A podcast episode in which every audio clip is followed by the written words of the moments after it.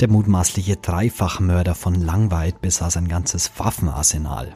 Mehr dazu erfahrt ihr in dieser Episode. Und wir werfen einen Blick auf den Wärmeplan der Stadt Augsburg. Ich bin Manuel André, wir haben den 2. August. Guten Morgen. Nachrichtenwecker, der News-Podcast der Augsburger Allgemeinen.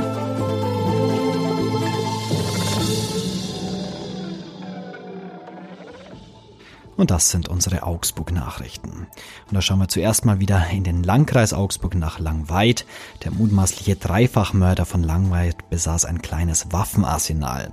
Nach Informationen unserer Redaktion hatte der 64-jährige Gerhard B. mindestens fünf Waffen, darunter zwei sogenannte Kurzwaffen und drei Gewehre.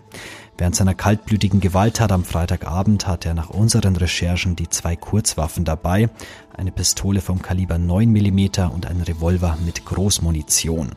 Die Todesschüsse auf seine drei Opfer sollen aus der 9 mm Pistole gekommen sein.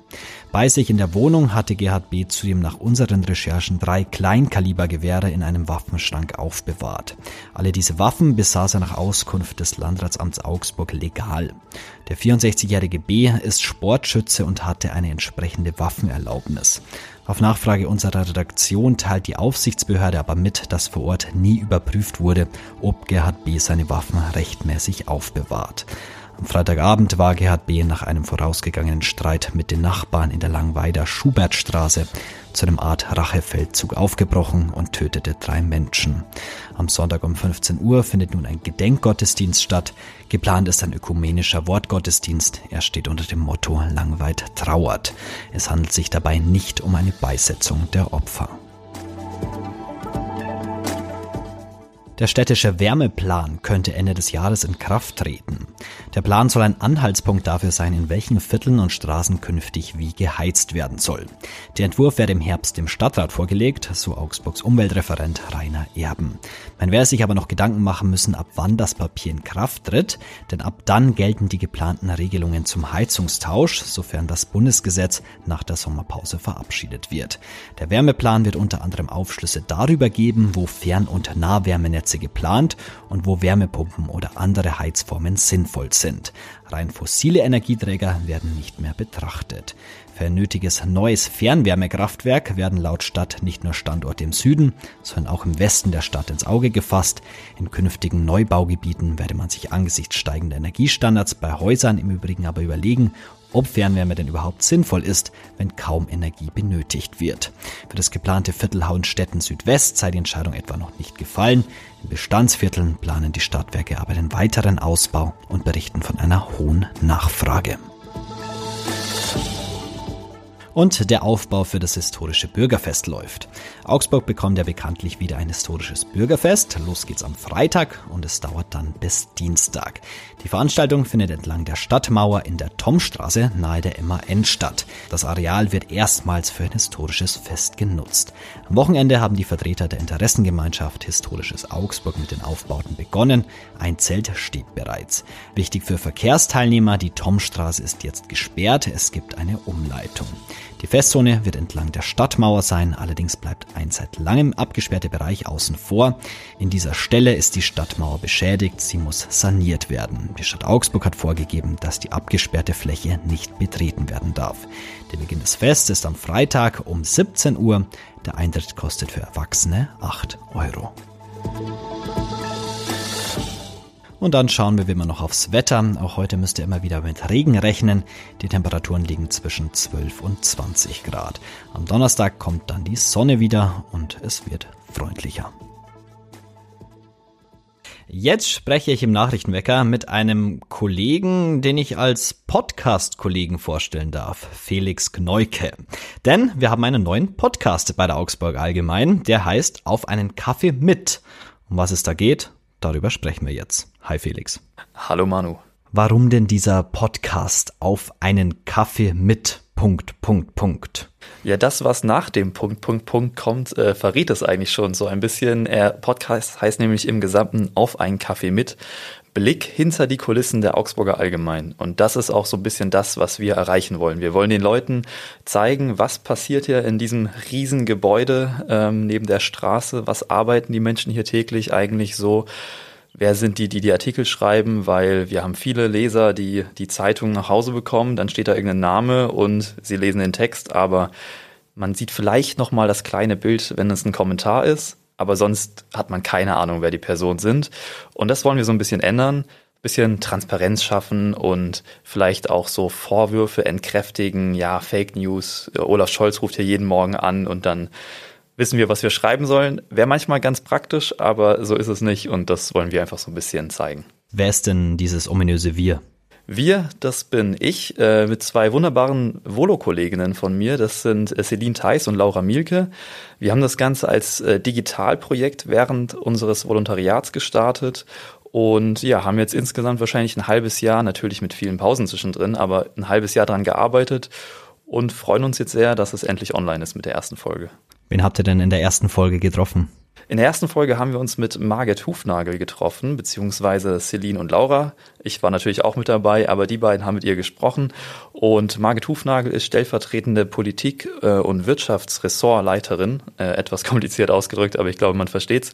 Und ja, sie beschäftigt sich mit sehr wichtigen und großen Themen, also USA-Wahl, Ukraine-Krieg, AfD, all solche Sachen. Das sind manchmal ein bisschen schwere Themen und wie man damit so umgeht, gerade auch wie man mit den Reaktionen darauf umgeht, ähm, das war so Hauptbestandteil des Gesprächs. Mhm.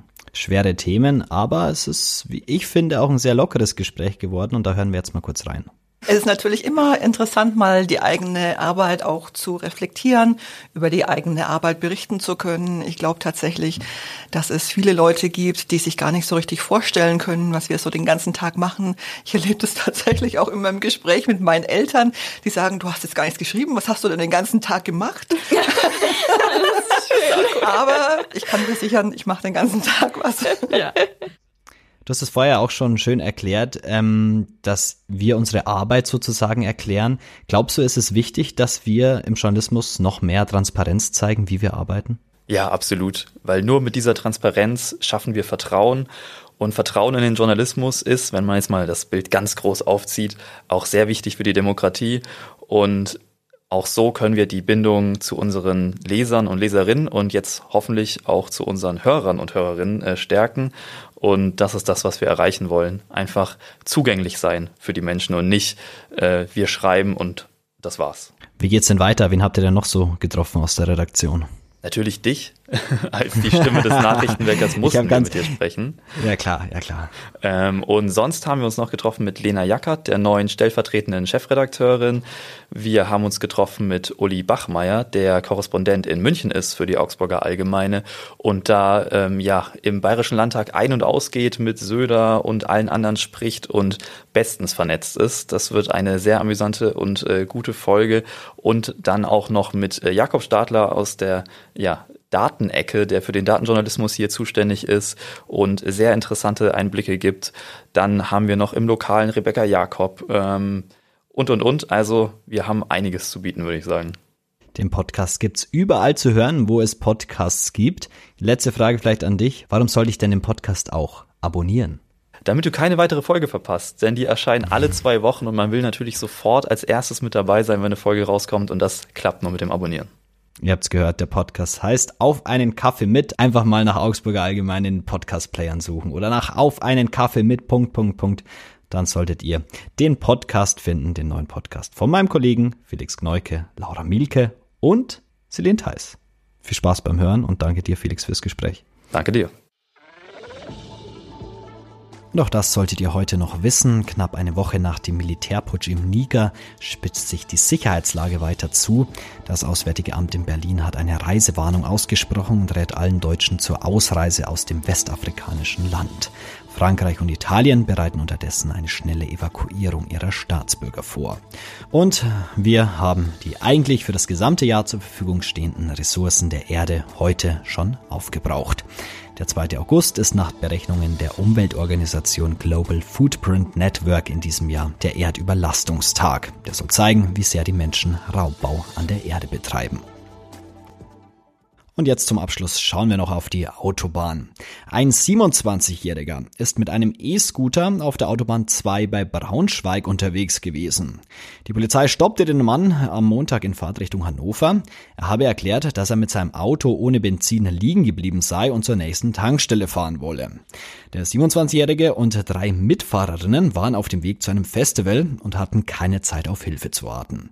Beamten waren so freundlich, sie schoben das Auto, das auf dem Seitenstreifen stand, zusammen mit den Insassen auf einen Parkplatz. Ja, und was passiert dann? Der 27-Jährige steigt erneut auf seinen E-Scooter und fährt auf die Autobahn, um Benzin zu holen. Die Polizisten stellten deshalb den Roller des jungen Manns sicher. Ja, wie soll er denn sonst auch an Benzin kommen? Per Anhalter fahren? Die wäre vielleicht eine Möglichkeit gewesen.